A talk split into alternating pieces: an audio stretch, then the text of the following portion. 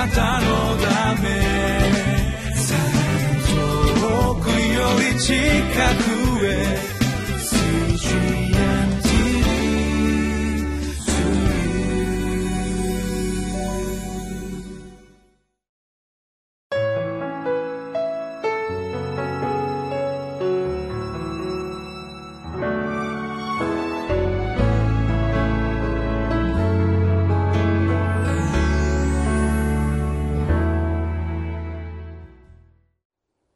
皆さんこんにちは。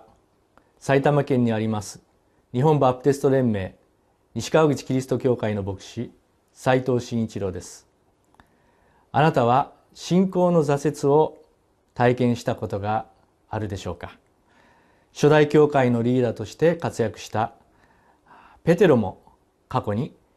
主イエス・キリストを裏切るという大きな挫折を体験した一人でした。そんなペテロが激しいローマ帝国の迫害の中にいたクリスチャンたちにどう励ましを与えたのかご一緒に御言葉に聞いてまいりましょう。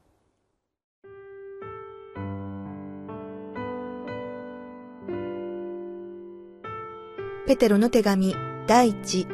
五章八節から十四節。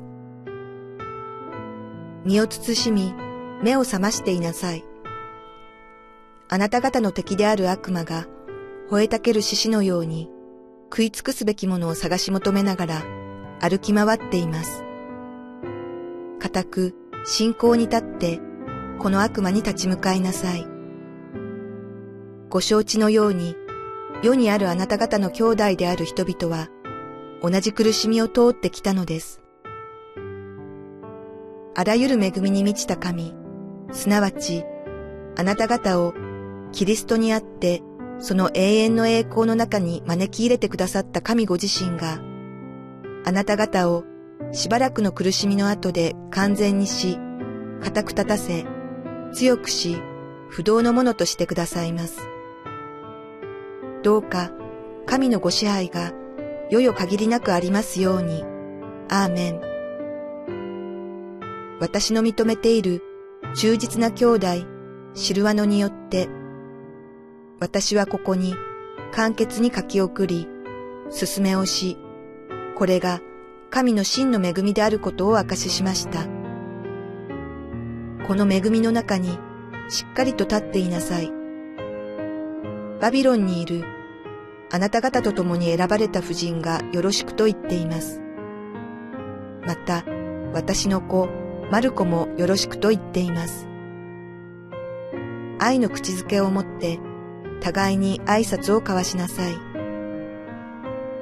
キリストにあるあなた方すべてのものに平安がありますように。本日はできるだけ一節一節御言葉を味わっていきたいと思います。まず八節です。身を慎み、目を覚ましていなさい。あなた方の敵である悪魔が、吠えたきる獅子のように食い尽くすべきものを探し求めながら、歩き回っています。この言葉は当時ローマ帝国の激しい迫害の中にいたクリスチャンたちにとって現実的に実感できるものだったと思われます。続いて9節固く信仰に立ってこの悪魔に立ち向かいなさい。ご承知のように世にあるあなた方の兄弟である人々は同じ苦しみを通って来たのです。パウロ自身もすでに捕らえられてローマで投獄されていたとも考えられます。彼自身や他の仲間が猛威を振るうサタンの攻撃を実際に体験している中でのこのペテロの言葉です。続いて10節いきましょう。あらゆる恵みに満ちた神すなわちあなた方をキリストにあってその永遠の栄光の中に招き入れてくださった神ご自身があなた方をしばらくの苦しみの後で完全にし固く立たせ強くし不動のものとしてくださいます。これは祝祷のようなペテロの言葉です。彼自身の信仰体験から来る確信に満ちた言葉ではないでしょうか。11節。どうか神のご支配がよよ限りなくありますように。アーメン。ローマ帝国の激しい支配と迫害のただ中にあってパウルは神の支配を揺るぎないものとして自覚していることが表現されている言葉です今目に見える現実だけが現実ではないそのことを体験してきたペテロならではの言葉ではないでしょうか。確信に満ちたパウロの最後の「アーメン」という言葉まで豊かに私たちに響いてくる思いがいたします。続いて12節の言葉。私の認めている忠実な兄弟シルワによって私はここに簡潔に書き送り進めをしこれが神の真の恵みであることを証ししました。この恵みの中にしっかりと立っていなさい。パウロを宣教の中でしっかりと一緒になってサポートしているそういう信仰の道路者たちがおりました。そしてその一人はパウルの言葉を代わりに筆記していったと言われるシルワノというそのような信仰の仲間でした。このような人物たちのサポートによってパウロは最後までその働きを豊かに続けていくことができたとそのように言うことができます。では続いて13節。バビロンにいるあなた方と共に選ばれた婦人がよろしくと言っています。また私の子マルコもよろしくと言っています。この辺りの描写では本当にパウロがさまざまな兄弟姉妹たちの助けをサポートをもらいながらその働きをしていたことがますます明らかになってまいります。その中には多くの女性たちがいたということもまたパウロは決してペテロは決してですねそのことを忘れず感謝の言葉を述べています。またここに「私の子マルコ」というそういう表現も出てまいります。ご存知の方もおられると思いますけどこの「マルコ」というのはもうローマの支配しているアジア諸国にですね伝道して回ったあのパウロ。パウロが一緒に最初は連れて行った弟子の一人ですね。マルコ。でもこのマルコは途中でこのパウロたちを見捨ててって言いましょうか挫折をしたんでしょうか理由ははっきりとは書いてありませんけども途中で、えー、戻ってしまったそのような人物だったわけですね。ある意味で伝道の挫折にあったというふうに言うことができると思います。ひょっとしたらそんなマルコだったからこそ自分自身も一度イエス・キリストを本当に裏切ってしまってそして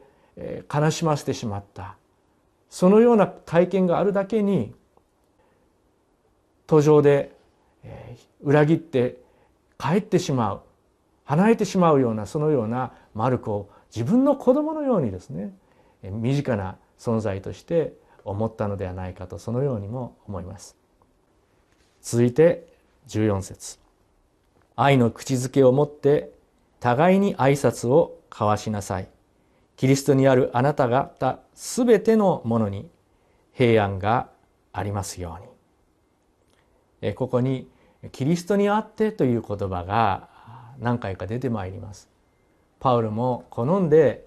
使った言葉のようであります。キリストにあってこそキリストにあってこそ私たちは本当の意味でキリストに従って生きていくことができる。逆の言い方をするとキリストが共にいないならば私に一体何ができるでしょうか？何が成し遂げられるでしょうかというそのようなパウロペテロの信仰がここに込められているようにすら思います。イエス様ご自身も復活された後ペテロたちに何度も会うたびに安かれ。平和があるように。そのように弟子たちに語り続けられました。そのイエス様の生の声が本当に聞けたペテロは本当に羨ましくさえ思いますけれどもそのイエス様の言葉がまだ耳に響く中でペテロもイエス様のように平安があるようにとそのように人々に語り続けたのではないでしょうか。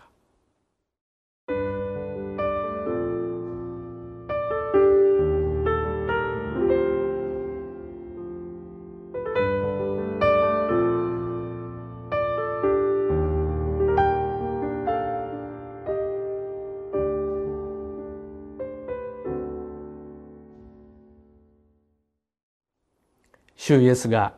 十字架にかけられる前の晩に主の晩餐の席でペテロに「今夜あなたは三度私を知らないと言うであろう」とそのように言われたことは有名です。けれどもその直前に主イエスがペテロに語ったもう一つ大事な言葉があります。ルカによる福音書の22章31節32節には「シモンシモン見なさいサタンがあなた方を麦のようにふるいにかけることを願って聞き届けられました。しかし私はあなたの信仰がなくならないようにあなたのために祈りました。だからあなたは立ち直ったら兄弟たちを力づけてやりなさい。ペテロの手紙というのはまさにこのイエス・キリストの語られた言葉に忠実にその後従っていったことを表している手紙ではないでしょうか。私たちは時には失敗しまた不信仰な状況に陥ることさえあります。けれどもそのような私たちの弱さをもキリストは用いてくださって見業のために私たちを利用されます。本当にそのことを感謝したいと思います。私たちも信仰の諸先輩たちに続くものでありたいと願わされます。お祈りしましょう。どうか私たちの弱さをさえ用いてくださる主イエスに全てを委ねて従っていくことができますように。今あなたが励まし力づけるように導かれているのは誰なのかどうぞ示し導いてください。主イエスキリストの皆によって祈ります。アーメン。